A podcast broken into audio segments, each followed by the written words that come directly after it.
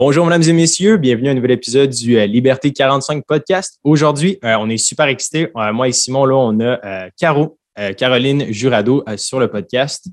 Salut, comment ça va? Salut, merci pour l'invitation. Sim, on en a déjà parlé pour les gens qui nous écoutent là à la maison. on reçoit beaucoup, beaucoup de questions sur l'univers des cryptos. Et Caro, dans le fond, est considérée vraiment comme une experte en France. Euh, elle a plus de 25 000 euh, membres là, sur sa newsletter qui s'appelle Les Cryptos de Chaos. Euh, pour commencer, je voudrais savoir un petit peu quand est-ce que tu as commencé cette newsletter-là et pourquoi? J'ai commencé cette newsletter il y a un peu moins d'un an. Je crois que c'était le 6 avril de l'année dernière parce que justement, moi, j'ai eu énormément de mal à me former en crypto. C'était hmm. toujours les mêmes types de discours que j'entendais, que je trouvais super compliqués et en fait beaucoup trop compliqué et beaucoup trop chiant. Euh, et donc, je me suis mise à. J'avais énormément de questions parce que j'avais une chaîne sur, sur TikTok sur les cryptos.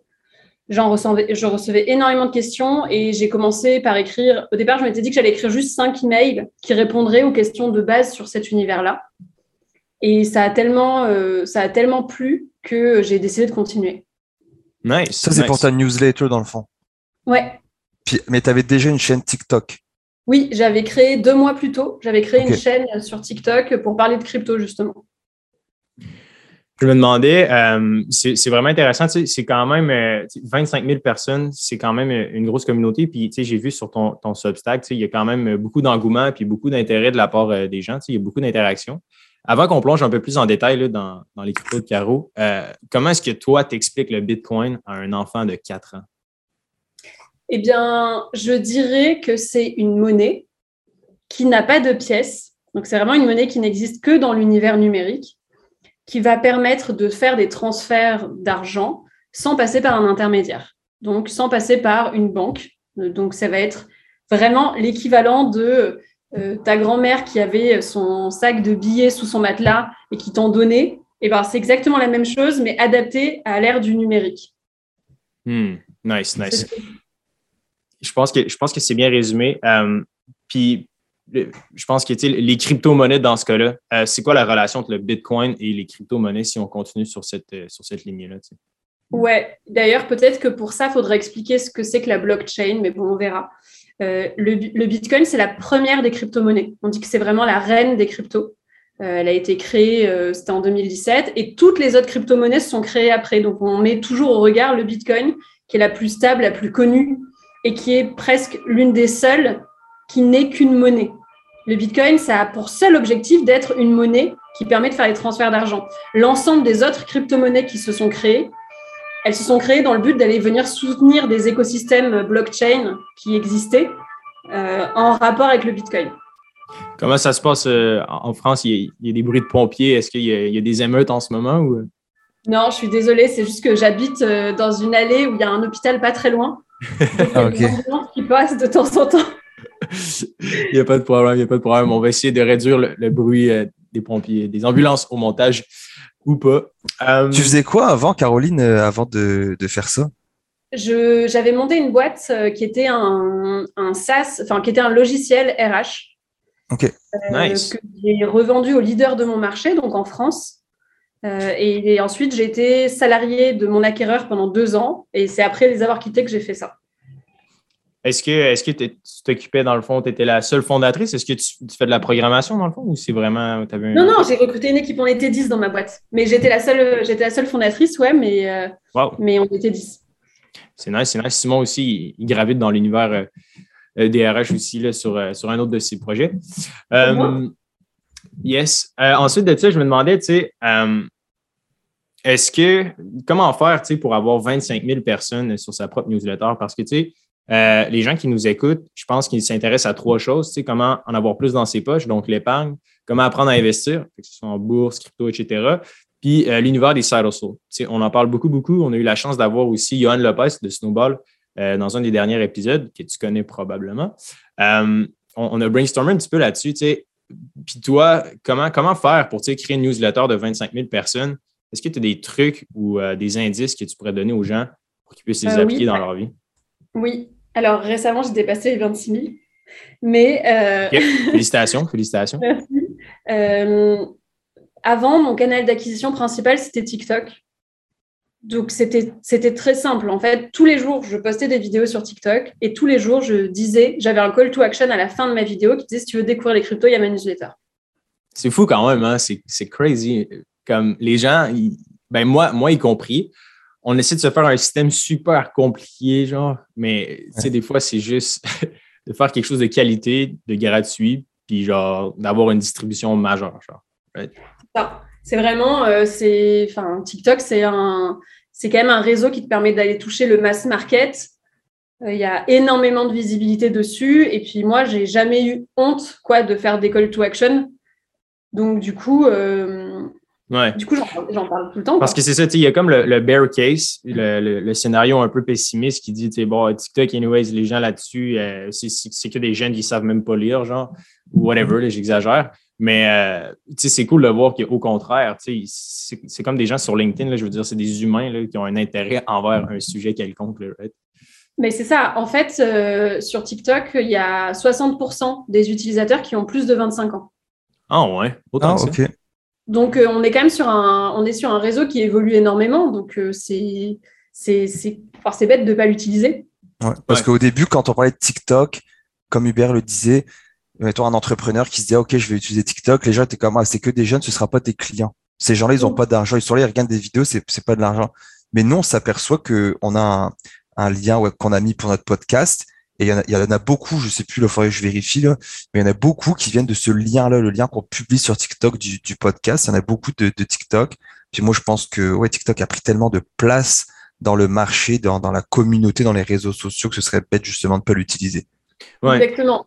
Puis après, la, différence aussi, c'est que donc je m'exprime, j'ai de l'acquisition via TikTok, via Instagram et via LinkedIn. C'est mes trois canaux principaux.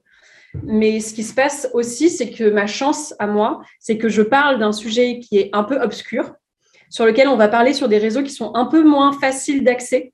Sur Twitter, où c'est un, peu, euh, c'est, un peu violent comme réseau, ou sur, euh, sur les Discord, sur des, des, trucs qui sont vachement plus euh, finalement confidentiels. Bon, Twitter, c'est pas confidentiel, mais c'est quand même, ça reste quand même violent pour quelqu'un qui ne connaît pas. Ouais, violent dans quel sens? Qui ne connaît pas les cryptos, hein, je veux dire. Bah, c'est-à-dire que c'est pas, enfin c'est pas vraiment, ce sont pas des réseaux euh, euh, d'éducation euh, où tu vas rencontrer des gens sympas. Tu vois, surtout dans les genres des cryptos, on va te, cracher, on va dire que tu as loupé le meilleur truc ever, etc., que tu connais rien. Et moi, je m'exprime du coup sur des réseaux qui sont beaucoup plus mass market, où du coup, on n'a pas l'habitude d'entendre parler de ces sujets-là en faisant que de la vulgarisation. Donc, ça crée quelque chose, une espèce de dissonance. Ça fait un truc bizarre qu'on n'a jamais vu, ce qui fait que ça marche bien. Hmm. Puis est-ce que vous roulez euh, de la publicité dans le fond ou c'est vraiment 100% euh, via les, plateformes euh, de réseaux sociaux de façon organique? Tu veux dire de la publicité en payant? Non, j'ai jamais payé pour, pour ça, mais bon, de fait, je fais ma propre publicité tout le temps. Right, right. Non, c'est ça, exact. Mais il y en a, par exemple, que, pour croître des projets qui vont juste comme aller chercher des leads, mettons, publicitaires sur Facebook. Puis c'est comme ah ça qu'ils vont. J'ai jamais, jamais eu à faire ça. Nice. C'est, en tout cas, pour je te mon chapeau. C'est, vraiment cool de te voir aller. Euh, personnellement, je, lis ta newsletter, puis euh, je trouve ça super intéressant la façon que, que tu l'approches. Je, sais que c'est difficile de faire de la vulgarisation financière, autant dans le niveau des, des cryptos que le domaine de l'investissement traditionnel. Euh, c'est quoi un petit peu ta, routine? Tu combien de temps ça prend faire genre une édition de ta newsletter? J'ai deux, en gros, ça prend une journée dans la semaine, plus en général une petite demi-journée le week-end. OK, OK. Quand même. C'est une par semaine, dans le fond? Ouais. Est-ce que tu considères ça, toi, comme un side hustle dans ta vie? Comme un quoi, pardon? Comme un, side hustle, un, side project, genre. Euh, euh, non, c'est mon, c'est devenu mon activité principale. OK, mais c'était pas ça le plan au départ, right? Ah non, non, non. Pendant hyper longtemps, c'était euh, juste une petite newsletter quoi, que j'avais en plus quoi, de ce que je faisais. Et là, j'ai arrêté toutes mes autres activités. Je Euh, je fais plus que les cryptos de carreau. Génial. Qu'est-ce que tu as une newsletter gratuite et une payante? J'ai effectivement j'ai la newsletter gratuite, mais qui est sponsorisée. Donc euh, j'ai un partenaire qui paye pour être dedans. Euh, il, a, il a un petit encart. Et j'ai un supplément mensuel qui est payant. Et ensuite, je vais aussi avoir des revenus. J'ai un livre qui sort et j'ai des revenus euh, liés à des projets en partenariat sur YouTube ou sur TikTok ou sur Instagram. J'imagine que, surtout dans l'univers des, cryptos, les, plateformes et tout, j'imagine que les partenariats doivent être intéressants, contrairement à. Sais, genre, étant donné qu'il y a beaucoup, beaucoup d'effervescence puis beaucoup d'opportunités, j'imagine que, tu les retours d'un partenariat doivent être plus intéressants qu'avec, j'imagine, les, systèmes financiers traditionnels, disons. Bah, c'est sûr que j'ai de la chance euh, que bah, c'est un marché sur lequel il y a beaucoup d'argent. Euh, il y a des projets qui sont super innovants et où on n'a vraiment pas peur de faire appel euh, au système d'influence. Donc, du coup, j'ai énormément de projets qui me sont proposés. pour moi, c'est plutôt difficile d'aller trouver les plus fun, les plus intéressants, les plus solides pour aller, euh, pour avancer. C'est surtout ça qui mhm. prend du temps, mais c'est trop cool par contre. Ouais, j'imagine. c'est quoi tes, plus grosses difficultés en général avec cette, newsletter-là et les cryptos de Caro au day-to-day? Bah, franchement, euh, c'est pas très difficile. Hein. Euh, euh, non, mais enfin, moi, je me contente de me mettre derrière mon ordinateur. à chaque fois que quelqu'un me pose une question ou que moi, je me pose une question, je le note. J'ai un fichier de récapitulatif de toutes les questions que je me pose ou qu'on m'a posées. Je vais en choisir un qui me parle et puis je vais faire un sujet dessus. Donc, je vais aller creuser sur Internet tout ce que je trouve dessus. En général, c'est chiant. du coup, j'essaie de, faire quelque chose qui soit un peu sympa. Ensuite, j'écris mon truc et puis c'est tout. Franchement, c'est pas compliqué. Hein. J'aime ça, j'aime ça. Euh, quelles sont les questions qui, te reviennent le plus souvent euh, dans l'univers des cryptos? Parce que probablement que les gens qui nous écoutent vont avoir les mêmes questions euh, qui ne posent pas nécessairement. Donc, c'est quoi un petit peu les top questions là, que tu te fais poser le plus souvent? Ben, ça dépend un peu du niveau, mais en gros, les premières questions que. Les premières questions, enfin, les questions qu'on me pose le plus, c'est qu'est-ce que c'est que la blockchain réellement? Euh, est-ce qu'une crypto, c'est une entreprise? Qu'est-ce que c'est exactement? Euh, Comment est-ce que je fais pour commencer? Genre, euh, qu'est-ce que. Enfin, j'ai besoin de quoi comme outil? Comment ça se passe? Etc. et puis après, il y en a tellement, franchement. Non, mais c'est bon. Pour vrai, il y, a plein de questions comme ça que, que je m'avais notées, que je, je, veux absolument aborder avec toi. Je pense que ça va être mm-hmm. intéressant. Mais avant, je voulais savoir, tu sais, par rapport d'un point de vue de l'investissement, un investisseur moyen, euh, c'est quoi un petit peu la relation que toi, tu as avec crypto versus euh, marché boursier traditionnel? Quand les gens veulent commencer, tu te dis, bon, OK, c'est quoi? Est-ce que c'est YOLO, je vais aller dans les cryptos? Est-ce que c'est 50 Est-ce que c'est 1 Toi, comment tu gères ton portfolio? Ben, dans, moi, je dois avoir 40 de mes investissements qui sont en crypto, mais c'est démesuré. Enfin, moi, c'est parce que je travaille tous les jours euh, sur ce sujet-là. Je conseillerais jamais à quelqu'un, déjà, je n'ai pas le droit de faire du conseil financier, moi, pour le coup, mais euh, je ne pense pas que ce soit une bonne idée d'aller euh, investir une grosse partie de son portefeuille en crypto. Mhm. Je pense que 10% ou 30% de son portefeuille, c'est beaucoup, tu vois, déjà. Puis est-ce que dans ce 10%-là, par exemple, ou 2%, 5%, pour les gens qui débutent, là, mettons, qui connaissent à peine euh, genre la blockchain, mais qui voient qu'il y a une opportunité puis qui veulent commencer. C'est quoi la relation entre les différentes cryptos? Est-ce que tu dirais 50% euh, Bitcoin, 50% Ethereum? Ou comment toi tu le vois? Eh ben, ben, je vais te dire comment est-ce que moi j'ai commencé. Mhm. J'ai fait exactement ça. Moi, j'ai commencé par faire 50% Bitcoin et 50% Ethereum. Euh, parce que je savais que c'était les deux plus solides, etc., dont tout le monde parlait, mais je ne savais pas exactement ce que ça voulait dire ni ce que c'était. Hein. Et après, quand j'ai commencé à faire ça, ce que je trouve bien, c'est que du coup, tu as un peu des billes dedans, donc tu t'y intéresses un peu plus. Et après, tu peux euh, un petit peu diversifier. Donc, euh, aller te dire, OK, est comment est-ce que je me sens par rapport au marché crypto? Est-ce que, euh, est que quand le Bitcoin baisse, je dors pas de la nuit ou est-ce que je suis OK? Tu vois, si, déjà tu arrives à te dire ce genre de choses et que tu vois, oui, bah, le Bitcoin a perdu 30% dans la nuit, mais moi, je suis super tranquille parce qu'en fait, je mise vraiment sur le long terme et puis je commence à comprendre de quoi il s'agit. Là, quand tu commences à être là-dedans, bah, je me dis que c'est intéressant de dire oh, bon, bah, du coup, je peux m'ouvrir à d'autres cryptos.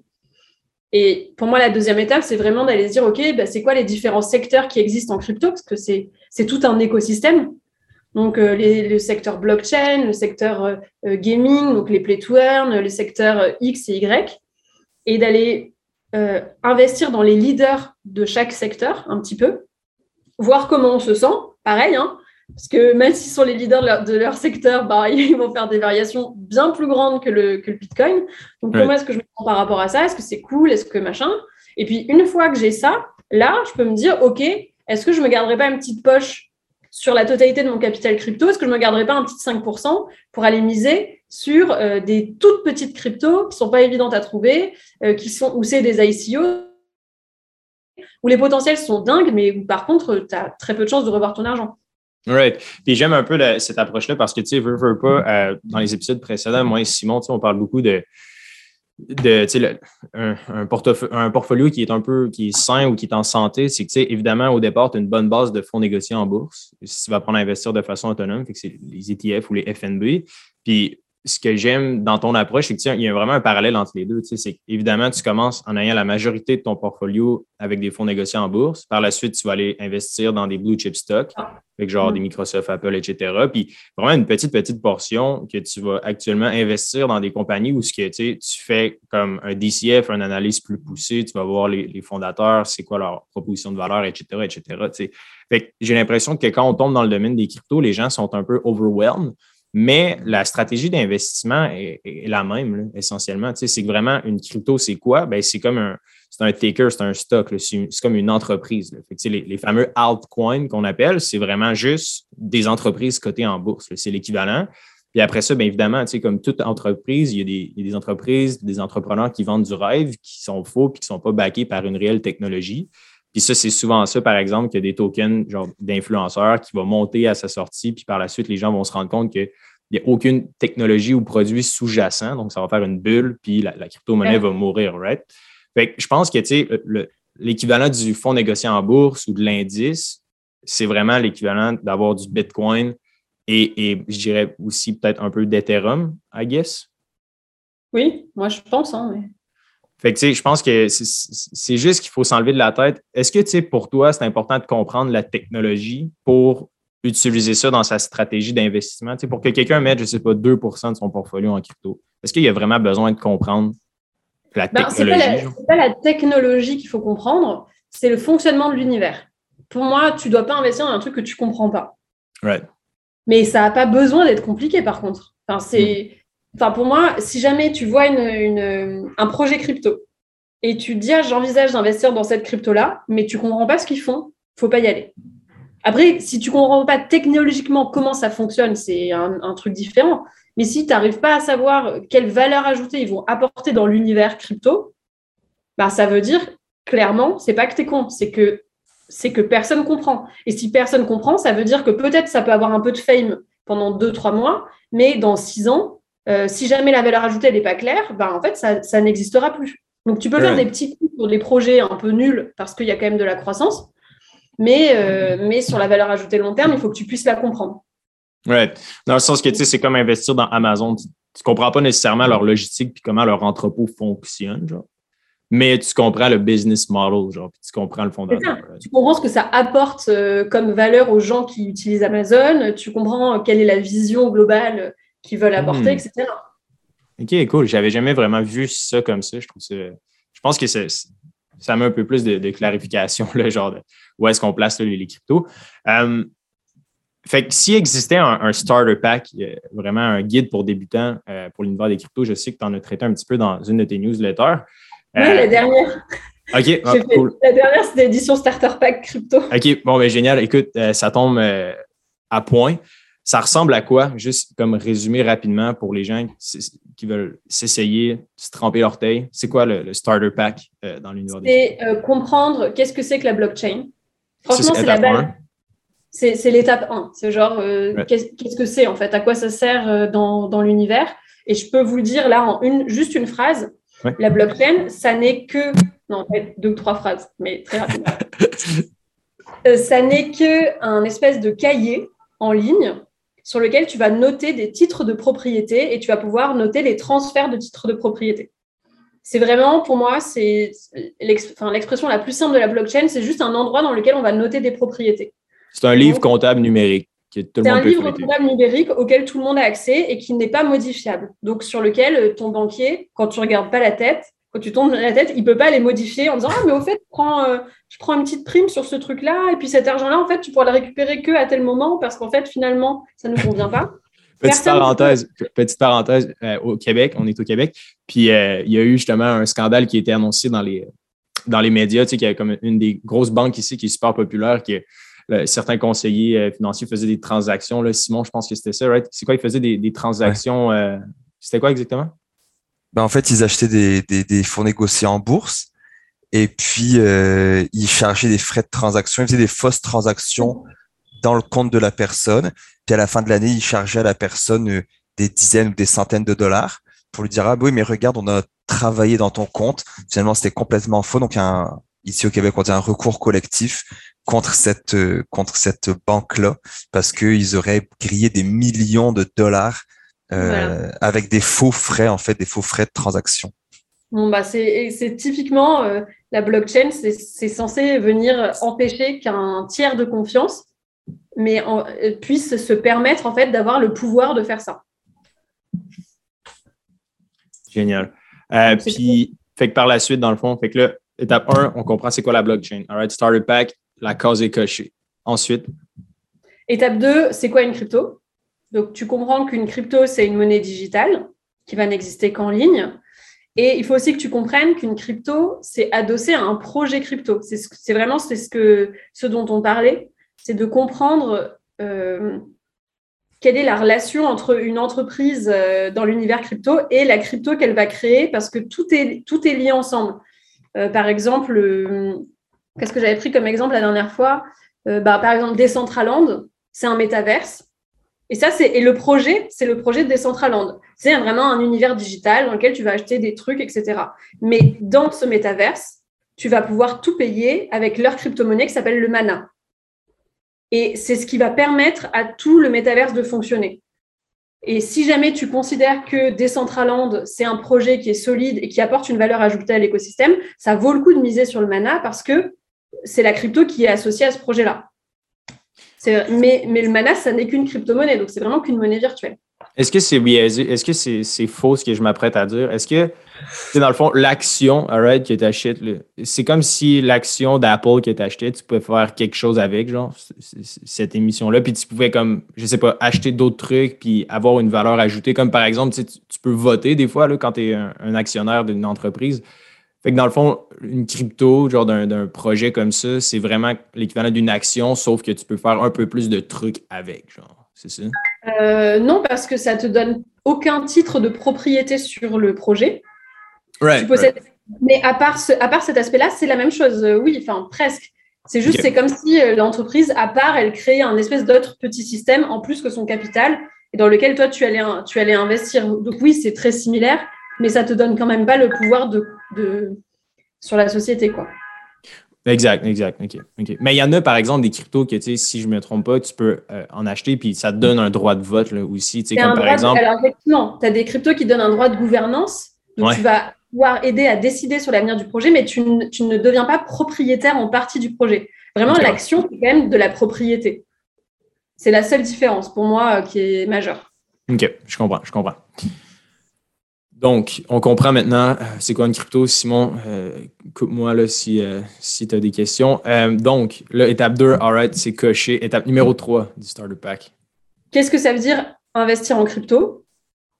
Donc, c'est juste très facilement, bah, c'est acheter des cryptos avec un risque qui est majeur parce que c'est une crypto, enfin, les crypto-monnaies, c'est un marché qui est très volatile. Donc, tu peux vraiment perdre 100% de ton capital. C'est un truc qu'il faut savoir. Profil de risque. J'aime ça. J'aime ça. All right. Et après, c'est ben, quel outil, avec quel outil tu commences? Hmm. Puis là, je pense que c'est là qu'on perd, que beaucoup de gens débarquent. Genre, tu arrives en ligne, puis là, tu fais Oh my God. Ouais. Qu'est-ce que je fais, quoi? Ouais. Ouais.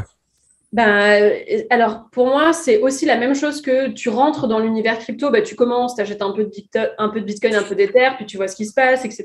Tu fais ça comme process. Pour les applications, c'est un peu pareil pour moi. C'est genre, en vrai, tu peux commencer euh, en achetant des cryptos sur ton compte Revolut. Hein. Mm-hmm. Euh, tu peux le faire. C'est beaucoup plus simple que tout le reste. Mais par contre, tu peux rien en faire. Enfin, ta crypto, euh, tu l'as sur ton compte. Tu peux pas la transformer dans une autre crypto. Tu, peux, tu ne peux que la revendre. Tu es un peu bloqué. quoi.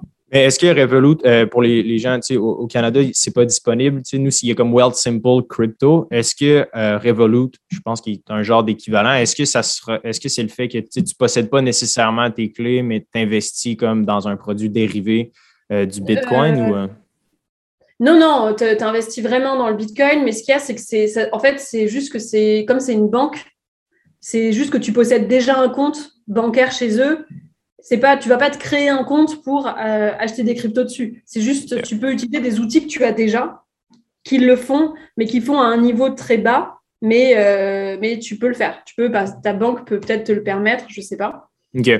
Puis, puis restons ici pour la, simplicité de la chose. Là, restons dans l'univers du Bitcoin, je pense, là, parce que sinon, je pense que ça, va juste être trop compliqué là, si on, essaie de comprendre comment investir dans des plus petits euh, projets. Là. Euh, est-ce que, tu sais, fait que là, mettons, la personne comprend, non, non, non, avait acheté du Bitcoin. Euh, fait que là, est-ce que, est-ce que, est-ce que tu connais bien la différence entre le FNB, Bitcoin versus posséder le Bitcoin directement? Est-ce que tu as fait des recherches un petit peu là-dessus, peser les pour et les contre ou? Euh, sur les. Euh, euh, tu veux dire les. merde, comment ça s'appelle en français? Les ETF. Oui, alors, oui, voilà, merci, pardon. Les ETF Bitcoin. Alors, moi, je ne suis pas pour du tout. Pourquoi? Mais c'est que mon avis. bah parce que, en, fait, c'est juste c'est un indice qui va reproduire le cours du Bitcoin, mais dont tu ne vas pas le posséder. Et enfin, ça peut fonctionner si jamais tu es juste dans une logique d'investissement, mais que tu te fous de, des valeurs qui sont portées par l'univers crypto-monnaie, vraiment de la valeur ajoutée. Si tu investis dans un ETF qui reproduit le cours du Bitcoin, c'est bien si tu veux être un peu éloigné de ce sujet-là. Mais si ce qui t'intéresse, c'est aussi ben, toute la décentralisation, euh, tout ce que tu vas pouvoir créer grâce à ça, ben, c'est genre ça marche pas, quoi. Mm-hmm. Parce que j'ai l'impression. Tu rajoutes un intermédiaire euh, qui va, euh, qui, va, qui va te reproduire les variations du Bitcoin. Ça peut être intéressant pour rentrer dedans, mais c'est. Bah, ouais, non, moi, je ne suis pas pour, mais. Parce que je pense que, sais, le, le, bull case, le, le, la vision optimiste du Bitcoin, j'aimerais ça entendre un petit peu ta thèse. Je n'ai pas, pas eu la chance, on n'a pas eu la chance de te la poser encore, mais pourquoi est-ce que tu crois euh, autant au pouvoir du Bitcoin d'ici 10 ans? Euh, pour toi, ça vaudra combien, genre, selon euh, tes estimés 0, 100% genre d'opinion, aucune. Genre, ne prenez pas ceci pour un conseil, mais dans 10 ans, c'est quoi la potentielle valeur d'un Bitcoin, puis pourquoi est-ce que tu crois en, cet investissement-là? Ben, moi, je, moi, j'ai l'impression que l'univers de la blockchain, c'est un univers qui est en train de révolutionner toute l'économie d'Internet telle qu'on la connaît. Pour moi, c'est vraiment une, vraie transformation du monde tel qu'on le connaît actuellement. Donc, c'est ça qui fait que j'y crois énormément, parce que euh, c'est la première étape pour moi, le Bitcoin là-dedans. Voilà pourquoi. Après, je n'ai pas la moindre idée de combien ça vaudra euh, dans 10 ans. Franchement, je j'en sais rien, mais je pense que ça vaudra beaucoup. Mais c'est surtout que pour, pour moi, avec les outils qui existent actuellement d'investissement, je ne sais pas si vous avez Coinbase chez vous. Ouais. Ben, avec Coinbase, franchement, investir dans le Bitcoin, c'est aussi facile que, euh, j'en sais rien moi, que, commander, euh, que commander un Uber. C'est genre vraiment aussi facile que ça. Du coup, je ne comprends pas pourquoi est-ce qu'on irait prendre un produit financier un peu dérivé qui irait reproduire euh, le cours du Bitcoin plutôt que d'acheter du vrai Bitcoin et, et, de participer à ce truc-là, tu vois. Right. Non, ça, je suis d'accord. Je pense que, il y a aussi le fait que, nous, en tout cas, les FNB dans le marché canadien, c'est aussi basé des fois sur des dérivés. Puis ils investissent dans des entreprises qui, qui, exploitent ou qui sont dans l'univers du Bitcoin. Fait que, si jamais, par exemple, le CEO d'une des entreprises de ce FNB-là est accusé de fraude ou il y a un drame dans l'entreprise, alors que le Bitcoin va super bien, ben, tu pourrais euh, évidemment manger une, grosse chute, alors que l'actif sous-jacent va super bien. Genre. Fait que c'est sûr que c'est un petit peu weird. Mais là, ça, me vient passer à l'esprit par rapport à, la sécurité, la, la cybersécurité. On a beaucoup de membres qui, nous ont raconté des histoires où ils se sont fait avoir. Euh, comment, comment faire pour le faire de façon euh, sécurisée, acheter comme du Bitcoin? Ben, si, tu, si tu passes par une plateforme euh, centralisée euh, qui, qui, te permet d'acheter euh, du Bitcoin comme Coinbase, bah, tu vas choisir une qui, qui, va tout miser sur la sécurité. Après, là, c'est comme tout sur Internet. Enfin, en gros, tu espères que, que la plateforme ne va pas se faire hacker. Après, c'est sûr qu'il y en a plein des, des, plateformes, des brokers qui se font hacker et que du coup, bah, un peu comme un peu comme partout, quoi. Ça peut être, ça peut être dangereux. Après, si tu achètes sur le long terme, ben, tu peux faire comme moi, tu t'achètes une clé Ledger et tu vas mettre ton et tu vas mettre tes cryptos qui sont là sur le long terme dessus parce que là, bah, comme ça, c'est beaucoup plus sécurisé. Est-ce que tu peux expliquer euh, c'est quoi le mécanisme qui est derrière ça? Parce que je pense qu'il y, a beaucoup de gens qui vont juste nous poser des questions puis dire OK, mais qu'est-ce qu'elle qu'est-ce voulait dire quand elle dit Ledger puis euh, une clé physique? Alors, Ledger, c'est juste une société euh, française qui a créé comme une c'est comme une clé USB sur laquelle tu vas pouvoir conserver tes cryptos et qui est sécurisée par un code que toi tu vas garder. Et donc ce code-là, il est, en fait, ça te permet de sortir tes cryptos du, de l'internet. C'est vraiment c'est ça. L'idée c'est que tu les, tu déconnectes de l'internet et donc il peut plus y avoir de hack de ta crypto. Genre aller euh, dans ton coffre-fort, je sais pas où. Et si jamais on te vole ta clé Ledger, le, principe c'est que tu dois conserver le mot de passe de ta clé à différents endroits parce qu'après tu peux aller voir Ledger, leur donner ton mot de passe et eux ils peuvent te re donner une clé avec tes cryptos dessus. Ils ont quand même un système euh, centralisé qui te permet de faire ça. Donc c'est, à ce jour, c'est le, système le plus sécurisé qui existe dans l'univers crypto, euh, ce modèle-là. Après, je ne sais pas s'il y a, peut-être d'autres marques qui sont connues. Nous, en France, on ne connaît que celle-là. Euh, il, existe aussi, il existe aussi Treasure, T-R-E-Z-O-R. Personnellement, j'ai les deux. J'ai un Ledger puis j'ai un Treasure, T-R-E-Z-O-R. Je ne sais pas comment le dire en anglais. Euh, puis c'est sûr que Treasure sont là depuis plus longtemps. Euh, Ledger aussi sont, sont, quand même bien réputés, mais c'est comme les deux grosses là, euh, dans le monde en ce moment. Puis fait que si ta maison prend en feu, genre, il n'y a pas de danger que tu perdes tes cryptos. Non. Si, sauf, il faut que tu gardes ton mot de passe sur un, pas sur un bout de papier ou sur des bouts de papier, mais pas dans ta maison. différents, ouais, exactement. Mais c'est comme c'est bizarre parce que tu sais, genre on parle de comme d'innovation puis de futur, mais on dirait qu'on revient à la base, genre. Ben, c'est un, un, petit peu ça. Hein. De toute façon, l'univers crypto, c'est quand même un. Ben, c'est quand même un système qui, qui, essaie de retirer de la, de la centralisation. Donc, euh, on repasse sur quelque chose qui existait avant que des monopoles se soient mis en place, euh, à la fois pour nous simplifier la vie sur les transactions, la communication, etc., mais, euh, mais qui, du coup, ben, sont des monopoles. Quoi. Right. Puis, euh, mais si tu gardes ton argent sur euh, tes bitcoins, bon, tu vas sur Coinbase ou sur ShakePay, whatever, là, il y en existe plein.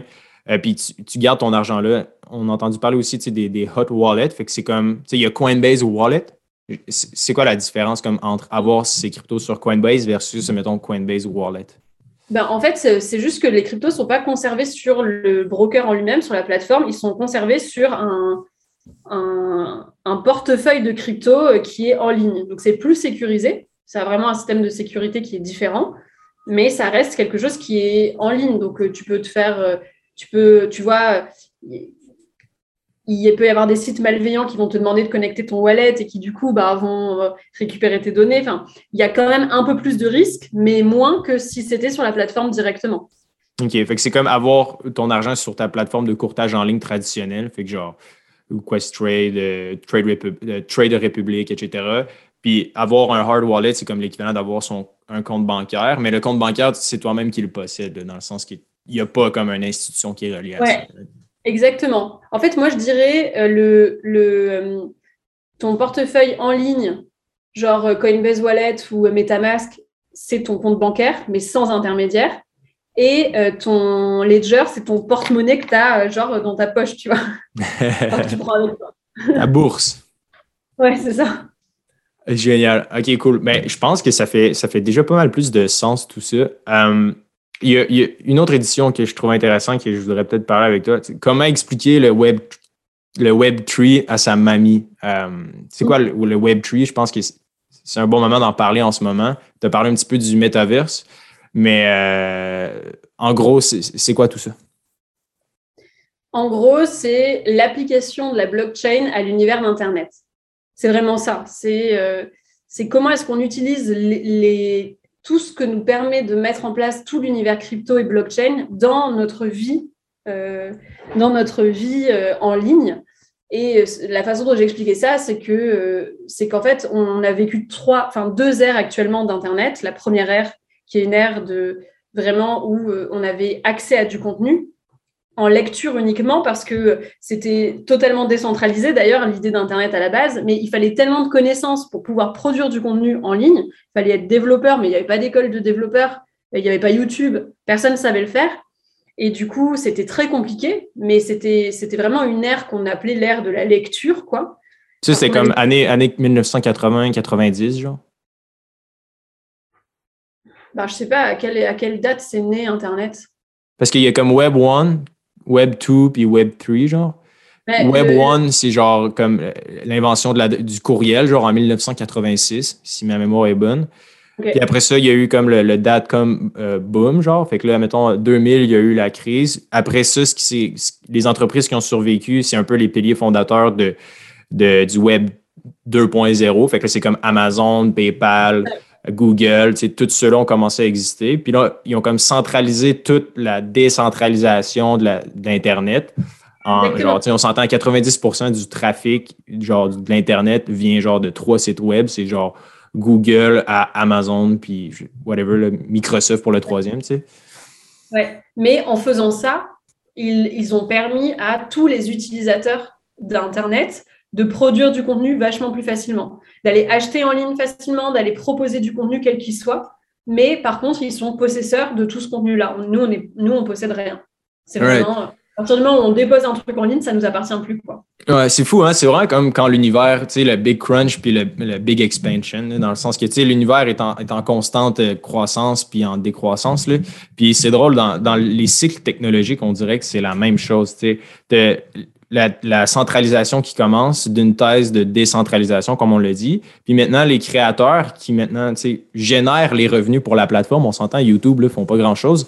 Euh, c'est tous les YouTubers qui apportent la valeur. Puis maintenant, ils se rendent compte que, ah, OK, j'ai une plus-value, je peux apporter quelque chose de plus, mais les personnes qui sont au-dessus de moi, c'est genre, ils prennent des, frais qui sont astronomiques. Tu sais, les, les YouTubers font très peu d'argent sur YouTube.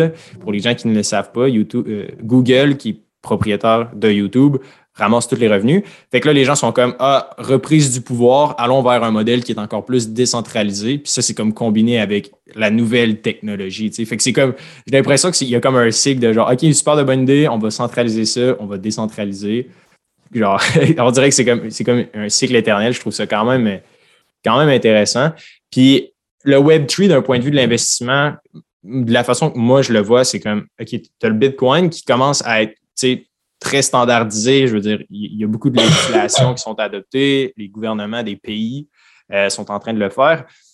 Le, Web3, j'ai l'impression que c'est genre encore plus risqué que genre l'univers des cryptos en ce moment, dans le sens que tu sais, c'est encore totalement fictif. Oui, il existe comme des metaverses, puis oui, tu peux acheter des terrains à côté de Snoop Dogg, puis tu peux aller genre voir ses œuvres d'art, ses NFT dans sa maison, mais ça reste que j'ai l'impression que c'est encore plus volatile puis encore plus spéculatif que genre les cryptos, genre les altcoins, puis l'Ethereum, puis le Bitcoin. Fait, de, Vas-y, ouais. En fait, le Web 3, c'est juste le fait d'utiliser la technologie blockchain pour rappeler qui est possesseur des choses. C'est juste en fait intégrer le système de euh, euh, toi, tu mets, euh, tu mets ton podcast en ligne dans l'univers du Web 3, tu vas passer vers une application qui est décentralisée où, quand tu vas mettre ton podcast en ligne, ça sera indiqué dans la blockchain que ce podcast, tu en es le propriétaire.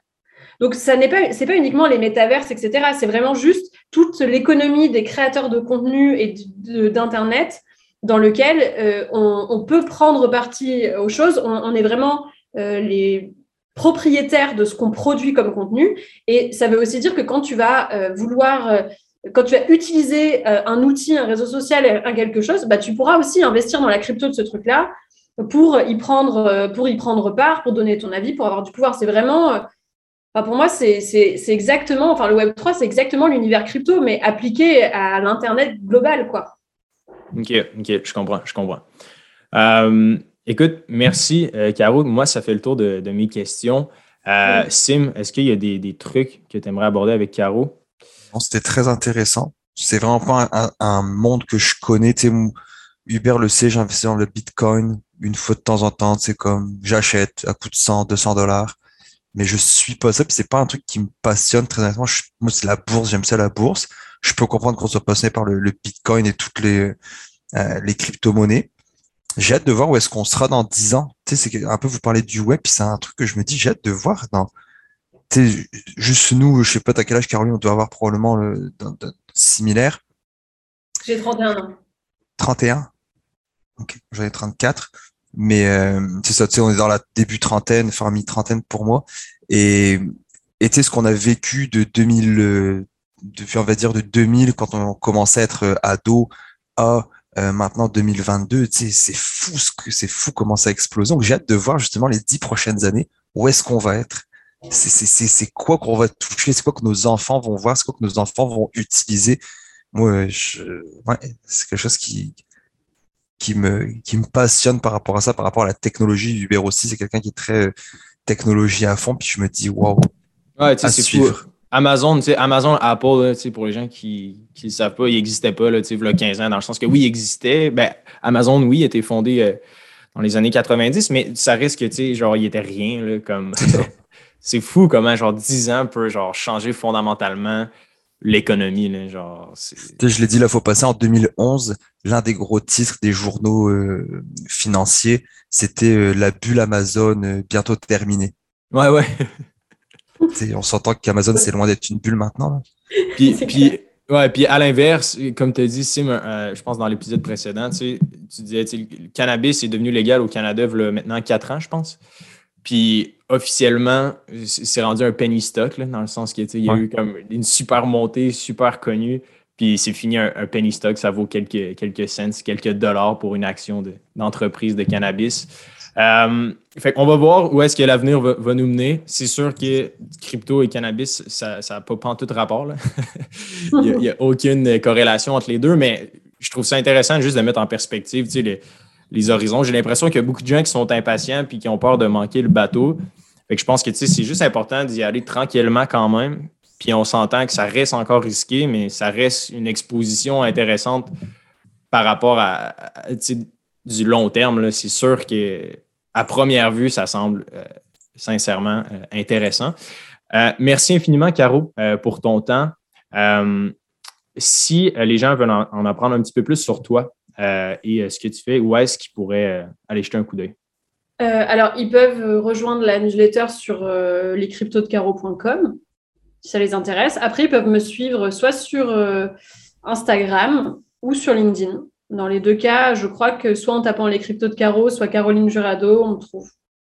Génial. On va mettre aussi euh, le lien vers ta newsletter euh, dans les notes de l'épisode pour les gens qui veulent aller jeter un coup d'œil et euh, plonger un petit peu plus dans l'univers des cryptos. donc, pour celles et ceux qui nous écoutent, on vous remercie beaucoup pour votre temps et on se dit à la semaine prochaine. Merci beaucoup.